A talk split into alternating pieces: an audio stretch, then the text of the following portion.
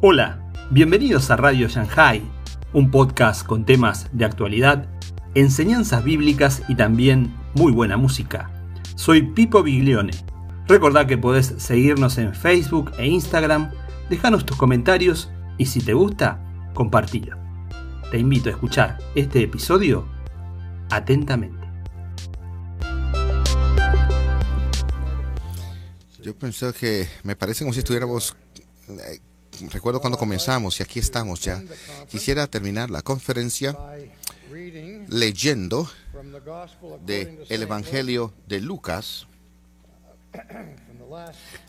del último capítulo de Lucas, capítulo 24, comenzando en el versículo 46, y dice así. Entonces, él les dijo, así está escrito que era necesario para el Cristo sufrir y levantarse el tercer día, y que el arrepentimiento y la remisión de pecados fuera predicado en toda nación, comenzando en Jerusalén. Y ustedes son testigos de estas cosas. Y aquí yo enviaré sobre vosotros la promesa de mi Padre, pero vosotros permaneced en la ciudad hasta que seáis investidos con poder de lo alto. Y entonces Lucas responde con esto en su Evangelio. Entonces él los condujo fuera de la ciudad hasta cerca de Betania y alzó sus manos y los bendijo. Y aconteció que mientras los bendecía, se separó de ellos y fue llevado arriba al cielo. Ellos entonces, después de adorarle, regresaron a Jerusalén con gran gozo y estaban siempre en el templo alabando a Dios. Amén. Vamos a orar. Padre y nuestro Dios, nosotros al considerar lo que es aquello que nunca debemos rendirnos, que no debemos tener concesión a aquellas cosas que tú nos has dado en tu palabra. Te pedimos para que el mismo Espíritu Santo que inspiró a esta palabra escrita, que venga e ilumine nuestro entendimiento, que tome la fuerza de esas palabras y atraviese nuestras almas con ella, de manera tal que tengamos más coraje, que seamos animados, que nosotros podamos ser llenos de poder para mantenernos firmes por la verdad de tu palabra. Y te lo pedimos en el nombre de Jesús. Amén. Antes de yo llegar a este texto específicamente, me gustaría tomar algunos momentos para referir algunos asuntos históricos que ocurrieron en el periodo temprano de la Iglesia, específicamente uno de los momentos más importantes en la Iglesia que ocurrió en Asia Menor, en Esmirna, en el año 1156 antes de Cristo o después de Cristo. Entonces el arzobispo de Esmirna, que había sido seleccionado por un hombre que él había conocido cuando él era joven, ya en Éfeso, un hombre que lo había enseñado, que le había enseñado y finalmente lo había entrenado y lo había puesto como el arzobispo de Esmirna, el apóstol Juan. Y ahora me estoy refiriendo a ese discípulo de Juan, discípulo de Jesús, que fue el arzobispo de Esmirna, el venerable Policarpo. En el año 156, durante el reino del emperador Marcos Aurelio, el arzobispo de Esmirna, Policarpo, fue arrestado en su propia ciudad y fue traído delante del procónsul Cuadrutos, representando al emperador, y allí él fue enfrentado, fue sometido por los cargos de ser un cristiano y haber eh, levantado a la gente para el cristianismo y por lo tanto contra en la división de la iglesia, la religión de Roma y particularmente la religión del culto del emperador. Y Policarpo esperó pacientemente en su hogar de su arresto pendiente sabiendo que, que iba a ocurrir pronto y él tuvo una visión de sí mismo en llamas. Y él testifica que él escuchó, escuchó una palabra desde el cielo diciéndole, Policarpo, sé un hombre. Algunos de ustedes estudiantes de la historia em, y pasando al siglo XVI, donde en Oxford, Inglaterra, donde habían allí los, los reformados, eh, Latimer y Ridley fueron arrestados y fueron ejecutados en Oxford en la estaca quemados. Y dijeron, estamos atados al árbol. Y allí estaban las llamas, mientras estaban allí, antes de que las llamas destruyeran esto, Latimer le dijo a su colega, y le dijo esta palabra famosa, seamos como un hombre, play the man, Mr. Rickley, las mismas palabras, por supuesto que Policarpo tuvo esto en el segundo siglo. Play the man. Este Wrigley que por la gracia de Dios,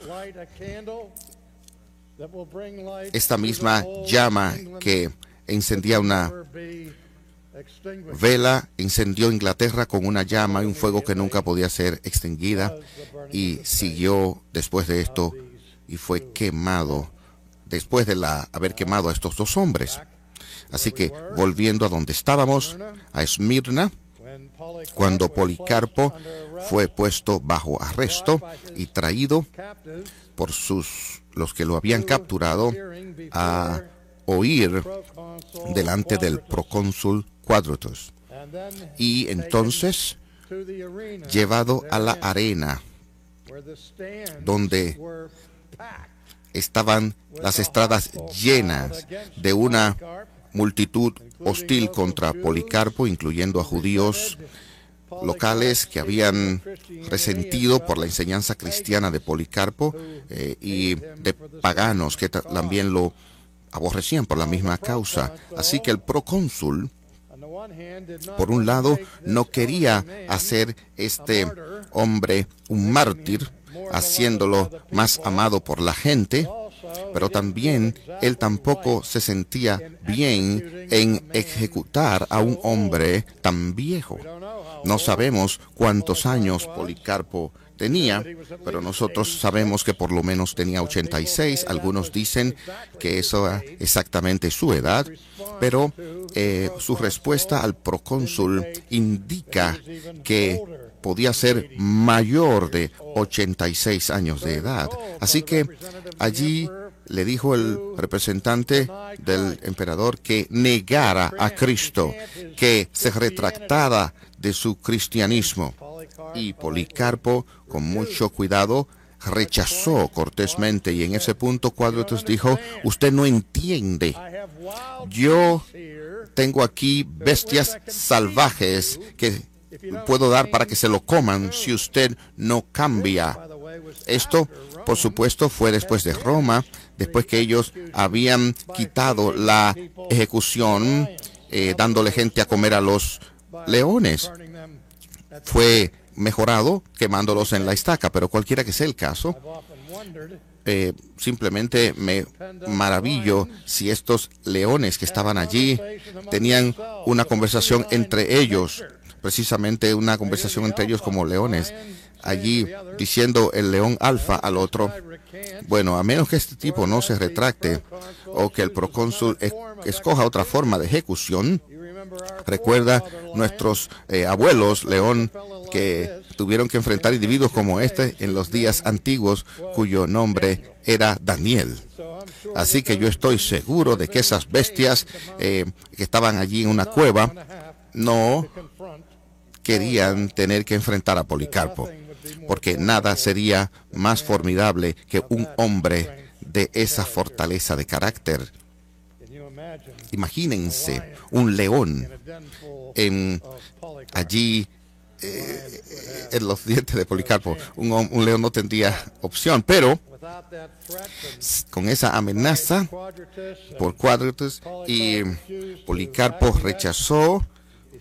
Entonces él dijo, muy bien, entonces te voy a quemar en la estaca con fuego.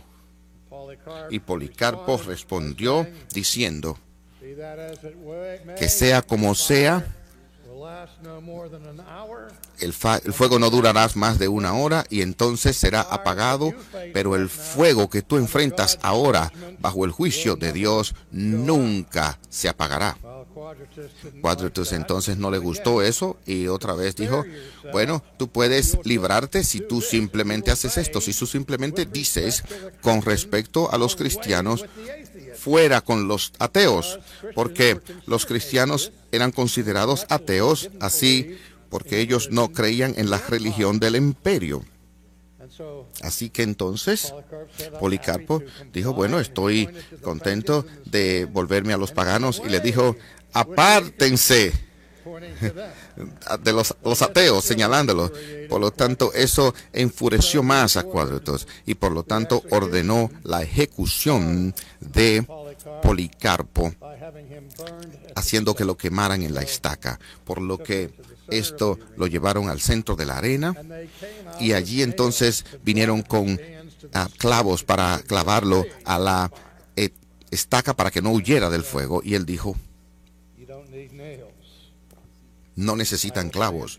Yo me voy a quedar aquí y voy a, en lugar de retractarme. Así que en lugar de clavos lo amarraron con una soga y lo amarraron así a la estaca. Y entonces encendieron el fuego y esto viene a ser que ellos se llevaron el fuego, el fuego se llevó otro testigo en la historia.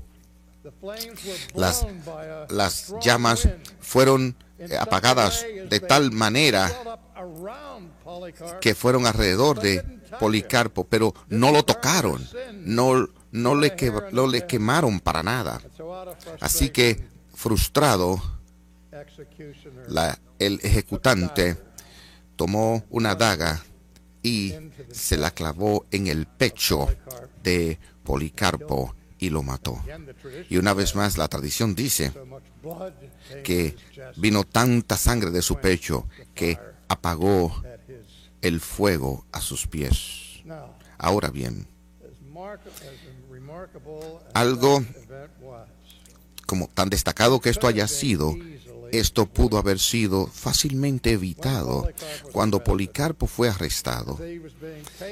Mientras se lo llevaban a su audiencia ante Quadratus, a él se le dijo, todo lo que tienes que hacer para escapar a todo esto es decir dos palabras. Y si las dices, tu vida, tu ministerio y todo lo que significa esto va a sobrevivir. Yo me imagino cuántos de ustedes saben cuáles eran esas dos palabras que él tenía que decir para salvar su vida. Todo lo que tenía que decir era Kaiser Curious. Kaiser Curious. César es Señor.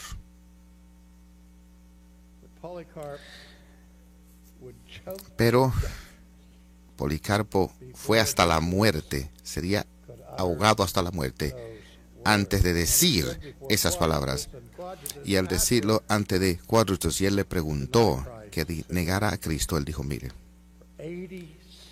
durante 86 años yo he servido a Cristo. Y en todos esos 86 años, Él nunca me ha abandonado. Así que, ¿cómo puedo yo abandonarle?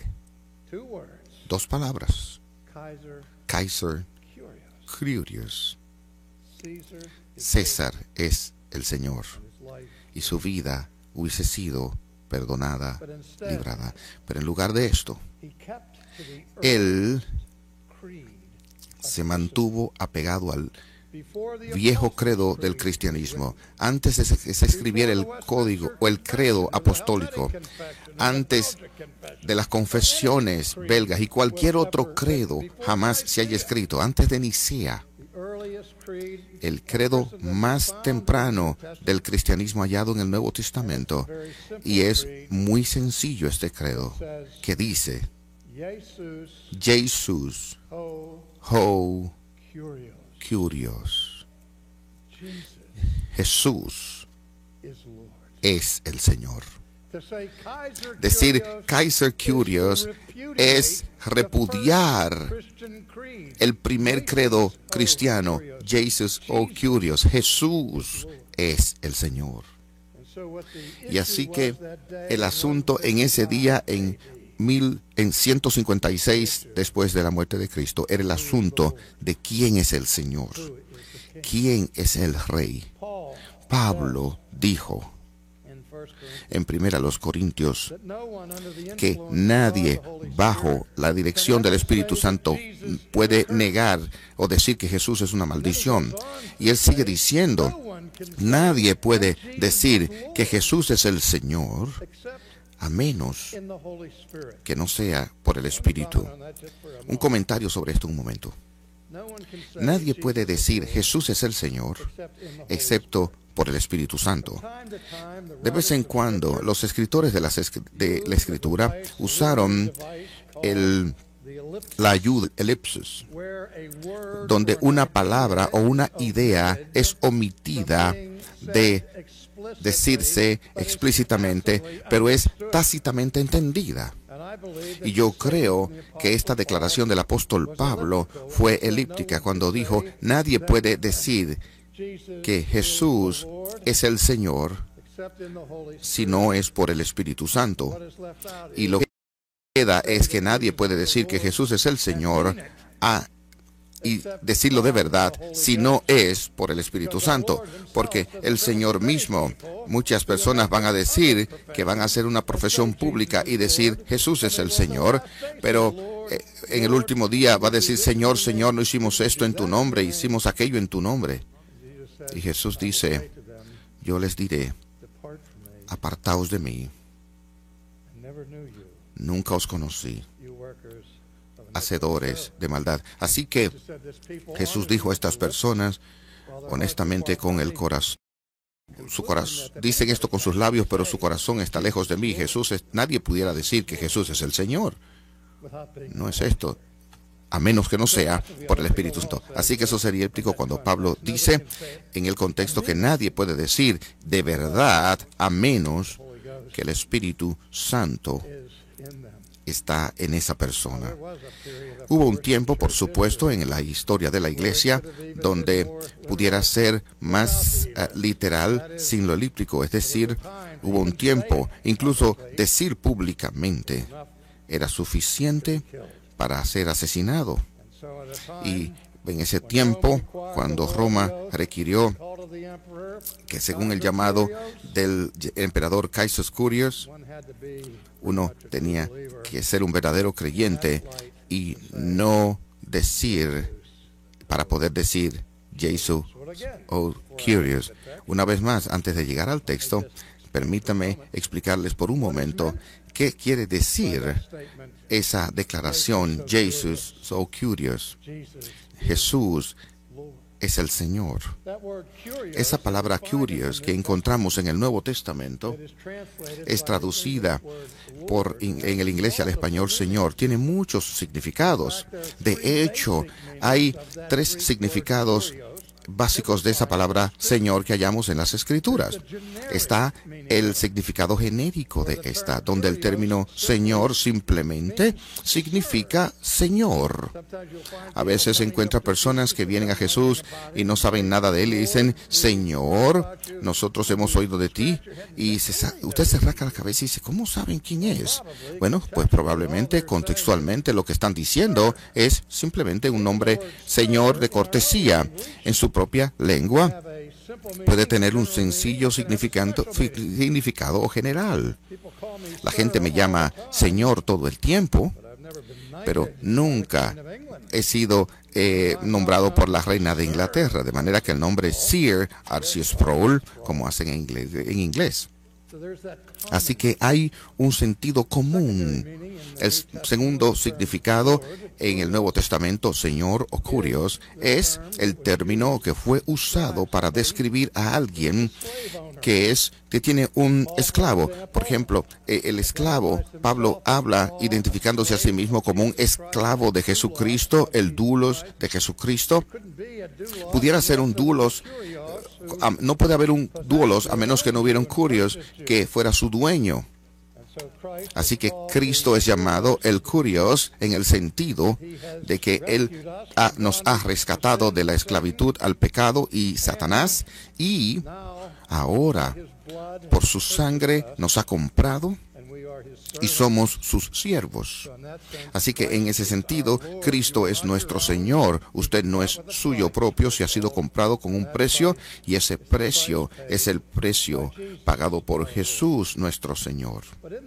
Pero en el Nuevo Testamento hay un tercer significado de ese título Señor, que es, es el uso imperial el uso supremo de esto y este es el uso del término que el término y los escritores en griego incluso en, el, en la lengua del Antiguo Testamento con respecto a Dios donde Dios es llamado en el Antiguo Testamento Adonai, Adonai, y esa palabra Adonai en hebreo es traducida en el Nuevo Testamento por la palabra griega kurios.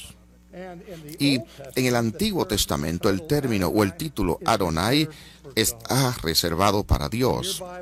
Y en sus Biblias pueden leer en muchas ocasiones, como eh, lo hicimos en Isaías 6 o en los Salmos y el Salmo 110, el Señor le dijo a mi Señor, siéntate a mi diestra. Y esa palabra en inglés o en español repetida de dos maneras en el hebreo, dos distintas palabras, es Yahweh, dijo a mi Adonai. O el salmista dice, oh Señor, mi Señor, cuán excelso es tu nombre en toda la tierra. Oh Yahweh, our, nuestro Adonai. El nombre es Yahweh, es Adonai, ese es su nombre o su título supremo. Así que ser traducido significa el Señor soberano. Oh Señor, nuestro soberano. Cuán excelso es tu nombre sobre toda la tierra. En el Nuevo Testamento los escritores vienen a traducir Adonai con respecto a Jesús. El término curios tiene este significado imperial. Lo hemos escuchado muchas veces y en Filipenses 2, cuando el apóstol Pablo escribe, eh, Eh, estado eh, hablando de Jesucristo, quien estuvo en la forma de Dios, igual a Dios, no lo tomó eso como algo a que aferrarse, sino que Él se vació a sí mismo y así se despojó y vino en la forma de siervo obediente hasta la muerte.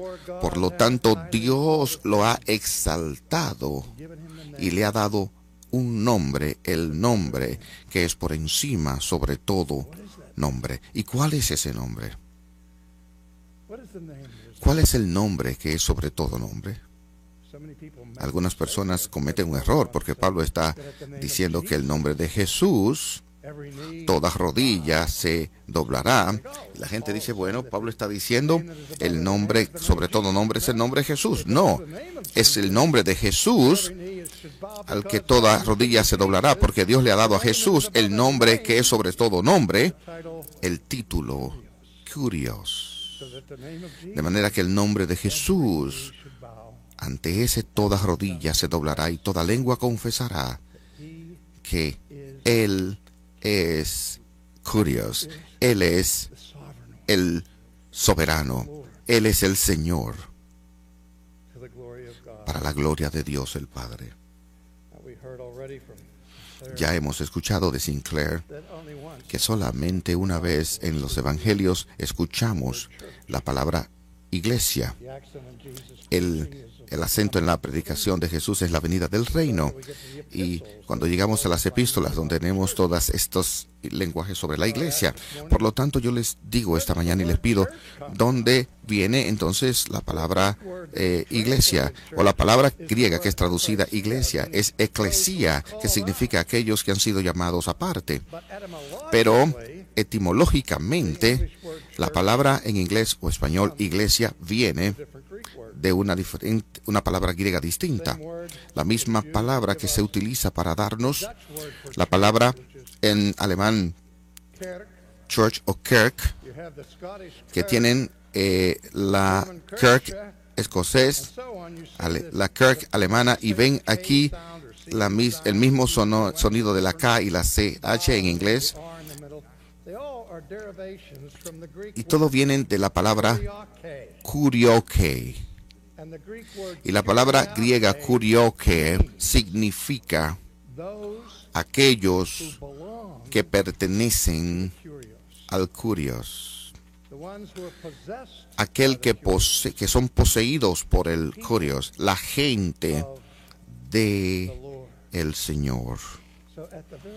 Así que en el mismo corazón del testimonio, en el Nuevo Testamento de la iglesia, tiene que ver con aquellos que pertenecen al Señor. Como Sinclair nos dijo, la razón por la cual en el Evangelio, en los Evangelios, el pueblo de Dios no es llamado iglesia, es porque algo todavía no ha ocurrido. Algo de significado extraordinario, como yo les leí hace unos minutos en el último versículo del Evangelio de Lucas, que nos da esta breve descripción de la ascensión de Jesús a los cielos. Y Lucas, que también escribió el libro de Hechos, escribe y comienza en el libro de Hechos con el mismo reporte de Jesús habiendo ascendido al cielo en esta nube de la gloria. Y los discípulos estaban allí y mirando hacia arriba, siguiendo la ascensión de Jesús en esta nube. Y los ángeles venían diciendo, los hombres de Galilea, ¿por qué todavía están aquí mirando al cielo. Este mismo Jesús que ha sido quitado de vosotros regresará de la misma manera y así sucesivamente. Pero en este texto al final de Lucas, la razón por la que escuché, Lucas, seleccioné Lucas y no Hechos es por esto. Él entonces les guió Tania y levantó, alzando sus manos, los bendijo. Y aconteció que mientras los bendecía, se separó de ellos y fue llevado al cielo. Ellos después de adorarle, regresaron a Jerusalén con gran gozo y estaban siempre en el templo alabando a Dios. Estaban allí en doxología, prorrumpieron. Ellos estaban eh, levantando un canto de alabanza. En un funeral hoy, cuando alguien muere, nosotros le pedimos a las personas que den un testimonio. Eh, eh, es una ología, decir algo bueno de la persona que ha partido. Pero en el Nuevo Testamento, la eulogía última no es a un muerto, sino esta última es dada a Dios, no porque Dios ha muerto, sino porque Él es supremo y debe ser bendecido y no hay, es más alto que toda criatura. Y lo que decimos de Dios después de la asección, los discípulos regresan y ellos están alabando a Dios, bendiciéndole en el Espíritu y gran gozo. Y aquí la pregunta, ¿por qué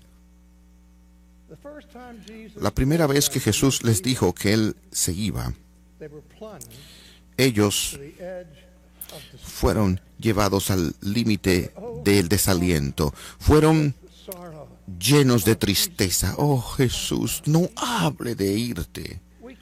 Nosotros no podemos soportar el pensamiento de no tenerte junto a nosotros. Por favor, no te vayas, eh, como dijo Sinclair que cuando Jesús le dijo que él iba a Jerusalén a sufrir y morir, Pedro le reprendió que así no sea. Y allí la idea de Jesús, su humillación y su partida fue el concepto peor de todos los posibles. Shakespeare habla que la salida es tan es una dulce tristeza. ¿Cómo? Yo puedo recordar en 1942, cuando yo era un niño de eh, tres años y mis padres estaba listo para salir para Europa, para el teatro europeo. Y mm, el día que él estaba saliendo, él tenía que ser recogido por un autobús. Había allí eh, a, una, a una cuadra de mi casa y yo tuve que, lo vi besar a mi madre, a mi hermana. Él me dejó el privilegio inefable de caminar con él agarrado de la mano mientras él llevaba una funda detrás de él, su bolsa, y yo iba en el otro lado, en la mano, y caminamos juntos a la parada de autobús. Y nunca lo olvido. Las puertas se abrieron, mi papá se volvió, me besó y me dijo, sé un buen soldado. Y se volvió y cogió sus bolsas y subió. Se cerró la puerta y yo me quedé allí como un niño de tres años, saludé a papá. Y el autobús se lo llevó. Y no había ninguna dulzura ahí. Había orgullo pero yo vi ese autobús irse hasta que yo no lo podía ver. Y aún como un niño de tres años, yo tenía un sentido de que era un momento de crisis. Y que yo no podría quizás verlo jamás. Ahora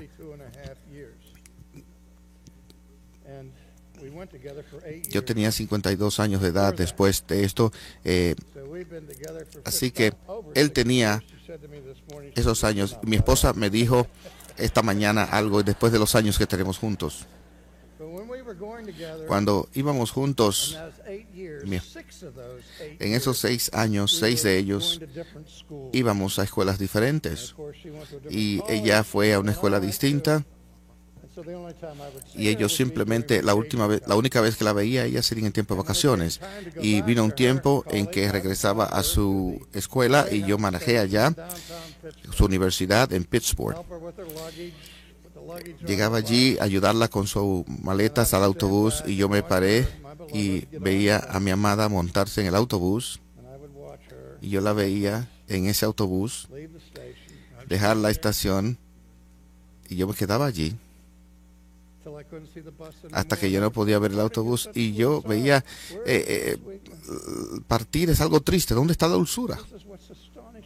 Y esto es lo que me sorprende de este texto, de que cuando Jesús se fue, los discípulos se pararon allí maravillados mirando al cielo y mirando la gloria Shekinah, mirándole irse y ustedes pensarían que la próxima línea que Lucas escribiría es que ellos regresaron a Jerusalén llorando, dando gritos, con tristeza.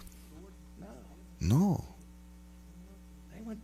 Ellos regresaron brincando. Ellos estaban felices,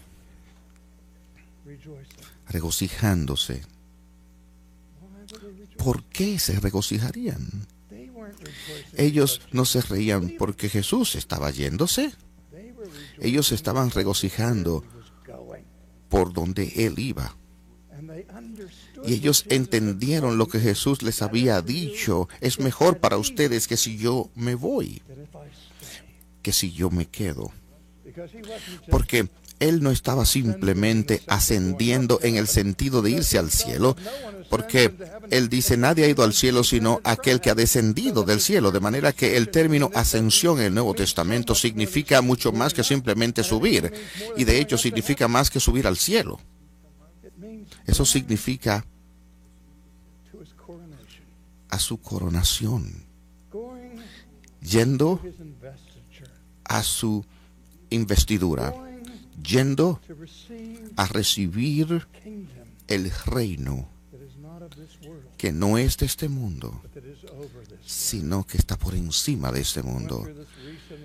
Pasamos por esto recientemente donde las personas están preocupados porque quién estaría en la Casa Blanca y a lo que finalmente importa no es quién está en la Casa Blanca, sino el que está por encima. Y en ese día Jesucristo ha ascendido a la diestra de Dios, donde Él estaba por la autoridad del Padre Dios, dedicado, coronado como el Rey de Reyes y el Señor de señores.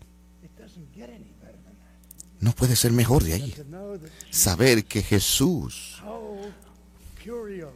Ah, oh, curioso, que Jesús es el Señor por la autoridad de Dios el Padre, que lo ha elevado a la diestra, gobernando sobre toda creación. Lo que leemos en Lucas y lo que leemos en Hechos sobre este lado de la ascensión, pero leerlo desde la perspectiva del otro lado. Nosotros tenemos que ir al libro de Apocalipsis, donde nosotros leemos en el capítulo 5, Juan en la isla de Patmos está dando esto en las cámaras internas del cielo, la misma presencia del trono de Dios. Se refiere que ellos miraron allí un león y vieron luego el cordero que fue entregado, sacrificado. Y allí se muestra todos los secretos en un libro. Este es el Cristo que ha ascendido, viniendo a los cielos, el otro lado del viaje. ¿Y cuál es la respuesta? Versículo 11 del capítulo 5. Y miré y oí la voz de muchos ángeles alrededor del trono, y de los seres vivientes, y de los ancianos. Y su número era millones de millones, millones de millones, que decían a gran voz, el cordero que fue inmolado es digno, digno de tomar el poder, las riquezas, la sabiduría, la fortaleza, la honra, la gloria y la alabanza. Y a todo lo creado que está en el cielo y sobre la tierra y debajo de la tierra, en el mar y en todas las cosas que en ellos hay, hoy decir, al que está sentado en el trono y al Cordero sea la alabanza, la honra, la gloria al que está sentado en el trono y el poder y al Cordero por los siglos de los siglos. Los cuatro seres vivientes decían, Amén. Y los veinticuatro ancianos se postraron sobre sus rostros y adoraron al que vive por los siglos de los siglos. ¿No ven ustedes el canto de los ángeles, el canto de los mártires, el canto de la iglesia, siempre es el mismo. Jesús. Oh, curios. No hay otro Señor. No hay otro soberano. No hay otro rey. Y es nuestro deber ser testigos de nuestro Rey. Tú recibirás el poder, dice. ustedes recibirán, serán mis testigos, recibiréis poder para ser mis testigos en Jerusalén, Judea y los extremos de la tierra. Ningún cristiano nunca debe tener concesión sobre el señorío de Jesucristo. Vamos a orar. Padre, danos el coraje, la fe de Policarpo, el coraje y la fe de Latimer, de Rutiner, el coraje y la fe de los discípulos que siguieron a su Señor en el martirio en lugar de doblar sus rodillas al emperador. Perdónanos, oh Dios, por esos tiempos en que hemos negociado, concedido sobre nuestro rey por el lujo y la seguridad de las cosas de este mundo. y ayúdanos a crecer en la plenitud, en la madurez en Cristo, que podamos ser conformados a su imagen, de tal manera que en lo que bebamos, comamos, que todo sea para servir, bendecir y alabarle a Él, sin concesión. Amén.